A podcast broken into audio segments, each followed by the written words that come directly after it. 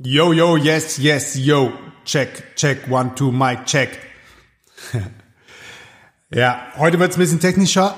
Wir gehen in das Podcast-Setup 2023 rein. Wer mich oder mir auf Instagram folgt, hat gesehen, dass ich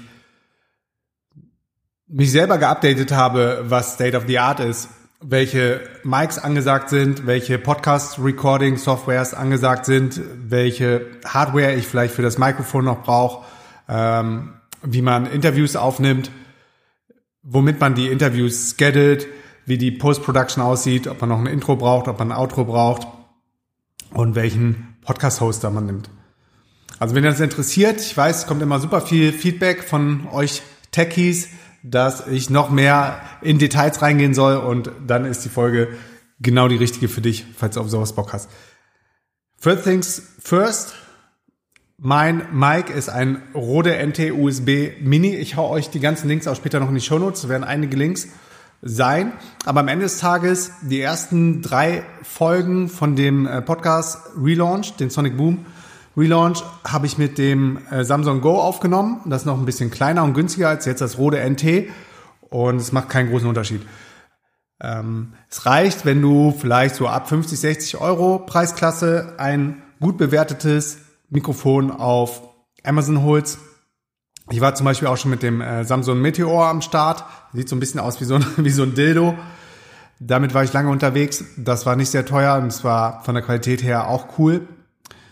Und jetzt habe ich das Rode NT USB Mini am Start. Das ist mein erstes Rode Mic. Ich weiß, dass Rode äh, super gute Ruf hat, was Qualität angeht. Und bisher bin ich auch mega, mega zufrieden. Check, check, one, two, one, two. Und zu diesem Rode Mic habe ich mir dann auch das erste Mal, das hatte ich früher noch nie, so ein ähm, Mikrofon-Ständer geholt, eine Angel, um das Mic direkt vor meinem Mund zu haben und diese Angel an einem anderen Tisch befestigen zu können als der Tisch, auf dem ich tippe oder auf dem ich meine Notes gucke. Weil ich habe jetzt hier meine Notes offen. Meine Notes habe ich immer in Asana für die verschiedenen Podcasts. Oder ich mache die Notes handschriftlich. Oder Punkt drei. ich überlege gerade, manchmal habe ich hier auch in der nativen MacBook-Software Apple Notes. Aber jetzt für den Relaunch habe ich mir angewöhnt, alles in Asana zu sammeln. Da sammle ich auch alle Ideen für Folgen, die ich habe. Immer mal wieder ähm, Brainstorm, ähm, Gewitter, die quasi dann an, als Download bei mir ankommen, trage ich dann direkt in Asana ein zu der jeweiligen Folge. Und wenn ich die Folge dann aufnehme, dann ähm, habe ich die Notes vor mir und kann diese Folge dann für euch in das Mikrofon sprechen, ohne komplett Freestyle nachdenken zu müssen, wo ich das auch super, super, super gerne mache. Ihr merkt es wahrscheinlich auch öfters mal, wenn ich so Loops öffne, richtig große Loops aufmache, dann bin ich meistens äh, weiter entfernt von den Notes, als ähm, wenn das dann alles sehr kurze, prägnante Sätze sind. Was ich mir jetzt noch aufschreibe, ist Thema Intro und Outro oder ich hau das direkt raus. Ich habe überlegt, ob ich ein Intro und Outro brauche. Ich hatte immer ein Intro und Outro für die anderen 700 Folgen auf dem DNX Legacy Podcast und hat auch Bock gemacht, die Intros zu konzipieren und dann aufnehmen zu lassen. Über Fiverr habe ich das meistens erstellen lassen. Aber ich habe mir für 2023 für den Relaunch Sonic Boom Podcast gedacht und entschieden, dass ich kein Intro brauche, sondern es für euch geiler ist, direkt einzusteigen, weil ich selber skippe ehrlich gesagt auch immer die Intros, ich skippe die Outros und deshalb dachte ich, scheiß auf Intro, scheiß auf Outro. Äh, was ihr braucht, ist einfach nur der Content. Wenn ihr den Podcast trotzdem supporten wollt, folgt dem Podcast auf Spotify und gebt mir fünf Sterne, dann ist das jetzt hier gesagt und muss nicht mehr ins Outro rein. Korrekt. Ähm, als Software nehme ich Rode Connect. Das erste Mal auch ich habe mir gedacht, weil ich einen Rode Mic habe, ist das in besserer Synergie, wenn ich dann auch die korrekte und optimierte Rode Connect Software dafür nutze. Es funktioniert soweit ganz gut. Und alternativ kannst du aber GarageBand nehmen, falls du ein MacBook hast. GarageBand ist eine native Audio Recording Software von Apple, die direkt mit dem MacBook kommt. Die ist auch for free. Und falls du einen Windows-Rechner hast, kannst du Audacity nehmen. Audacity sieht ein bisschen oldschool aus, habe mir das jetzt auch nochmal runtergeladen und reingezogen, bin jetzt aber hier bei der Rode Connect Software hängen geblieben und super happy damit. Next, Interviews. Ich habe hier noch kein neues Interview veröffentlicht, ich freue mich aber total. Ich habe jetzt auch schon super spannende Gäste angefragt. Und damals auf dem DNX-Podcast habe ich die Interviews immer mit Zoom oder mit Zencaster gemacht. Bei Zencaster war der Vorteil, dass die lokalen Spuren quasi aufgenommen wurden von den Interviewpartnern, die in ihren Computer, in ihr Mikrofon gesprochen haben, wurde da die Spur quasi ähm, ja on the place, also direkt an deren Computer aufgenommen und nicht das aufgenommen, was bei mir angekommen ist. Also musst du dir so vorstellen, wenn jetzt, wenn ich ein Interview mache mit jemandem, der gerade in Deutschland ist und ich bin in Brasilien und der spricht in Deutschland sein Mikrofon, dann wird genau diese Spur aufgenommen und ähm, ohne, ohne Verzerrungen oder Qualitätseinbußen wird das dann in die Cloud hochgeladen und ich kann das dann runterladen und so hört ihr dann ein super klares Interview und das war damals, das war damals groundbreaking, ähm, super innovative Technik von Zencaster. Mittlerweile gibt's aber ein, einen neuen Kandidaten ähm, in Town, der noch geiler ist als Zencaster und das ist Riverside. Äh, Riverside ist auch for free, erstmal zwei Stunden und danach gibt's dann auch bezahlbare Pläne. Ich äh, hau euch den Link zu Riverside auch in die Show Notes. Alternativ kann man auch mit Zoom aufnehmen und das racken und runterladen und hochladen.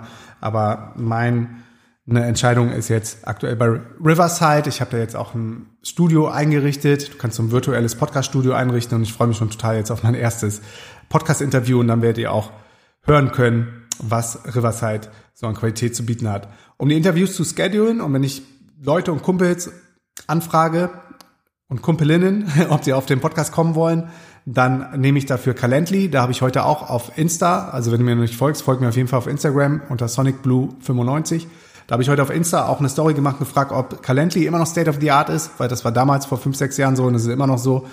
Ganz früher gab es noch, ist ja eigentlich auch Latte, fällt mir gerade der Name nicht ein, andere ähm, Kalender, Scheduling, Scheduling Tools, aber Calendly ist so das, was immer noch ähm, Top-Notch, Top-Edge Technology ist. Und da, das Calendly kannst du dann mit deinen Google-Kalender verbinden in dem Fall, weil ich alles mit Google-Kalender mache, da sind meine ganzen Termine drin. Und dem Interviewpartner, du gibst dann Zeitslots quasi frei, wo du verfügbar bist, um dieses Interview zu machen. Und dein Interviewpartner, dem du dann diesen Calendly-Link schickst und mit dem du den Link teilst, der sieht dann nur die verfügbaren Zeiten direkt umgerechnet in seiner Zeitzone. Das ist natürlich super spannend, gerade für mich, wenn ich viel unterwegs bin. Mal bin ich in Thailand, mal bin ich in Brasilien, mal bin ich in Deutschland, mal bin ich auf Ibiza. Wherever ich gerade bin, ist es äh, viel, viel einfacher, einen passenden Termin zu finden, als dann tausendmal hin und her zu schreiben und sich dann noch bei den, im Worst Case bei den Zeitzonen zu verrechnen.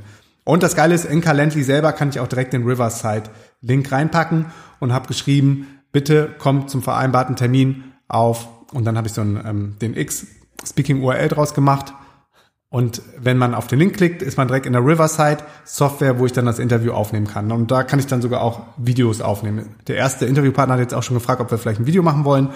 Und das teste ich dann auch mit Riverside. Dann kommen wir zur Post-Production. Bei mir ist es so, ich ähm, mache keine Cuts, ich mache immer nur One-Takes. Ich schneide nichts raus, ich hole keine Versprecher raus, ich hau keine Pausen raus, sondern ähm, lass alles so, wie es ist. Das heißt, ich selber brauche gerade überhaupt keine Post-Production-Editing-Software. Früher haben wir das mit dem äh, VA gemacht, einen virtuellen Assistenten oder manchmal auch eine virtuelle Assistentin. Und die hat dann Camtasia genutzt oder Final Cut Pro.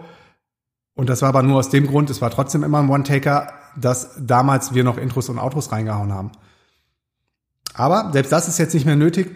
Mit Camtasia zu, ähm, muss man jetzt nicht mehr mit Camtasia oder Final Cut Pro machen, sondern wenn du ein Outro hast, kannst du das auch mit einer ähm, Software machen, die danach, das ist so eine AI-Software, die ich nutze, die, die dein, deine Stimme nochmal ähm, sauber pegelt.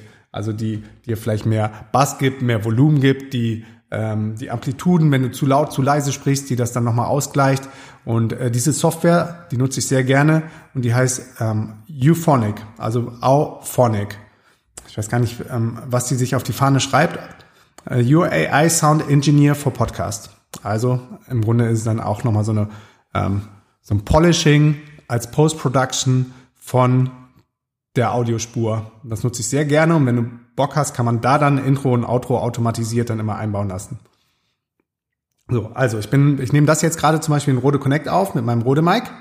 An dem Rode, nee, das ist ein äh, Mikrofonständer, der ist jetzt 0815. Der war vom Mercado Libre, das ist sowas wie Amazon hier auf Brasilien. Hat, glaube ich, 10 Euro oder so gekostet. Es gibt aber auch richtig teure Mikrofonangeln. Ich weiß nicht, was da der Vorteil sein soll.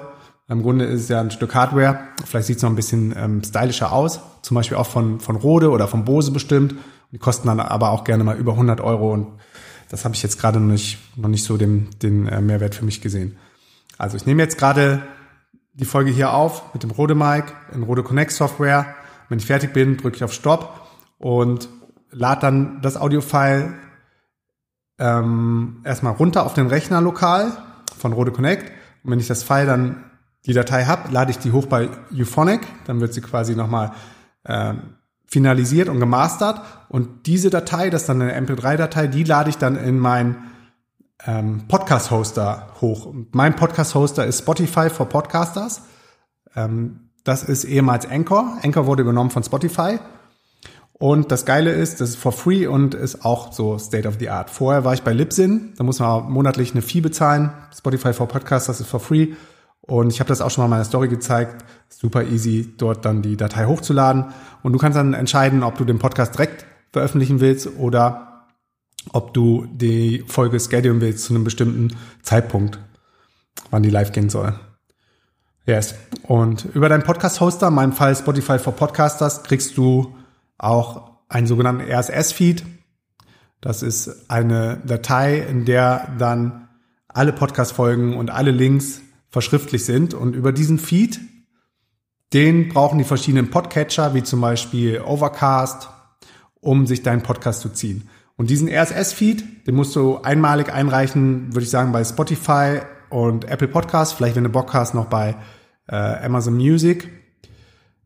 Und alle anderen Podcatcher holen sie aber automatisiert von diesen Services dann dein RSS-Feed. Und das ist auch super easy, musst du einfach nur mal suchen, RSS-Feed einreichen, Apple Podcast. Und das Gute ist, wenn du bei Spotify for Podcasters bist, ist der Feed autom automatisch direkt bei Spotify live. Yes. That's it. Das ist mein Podcast Setup 2023 und wir hören uns beim nächsten Mal. Peace and out.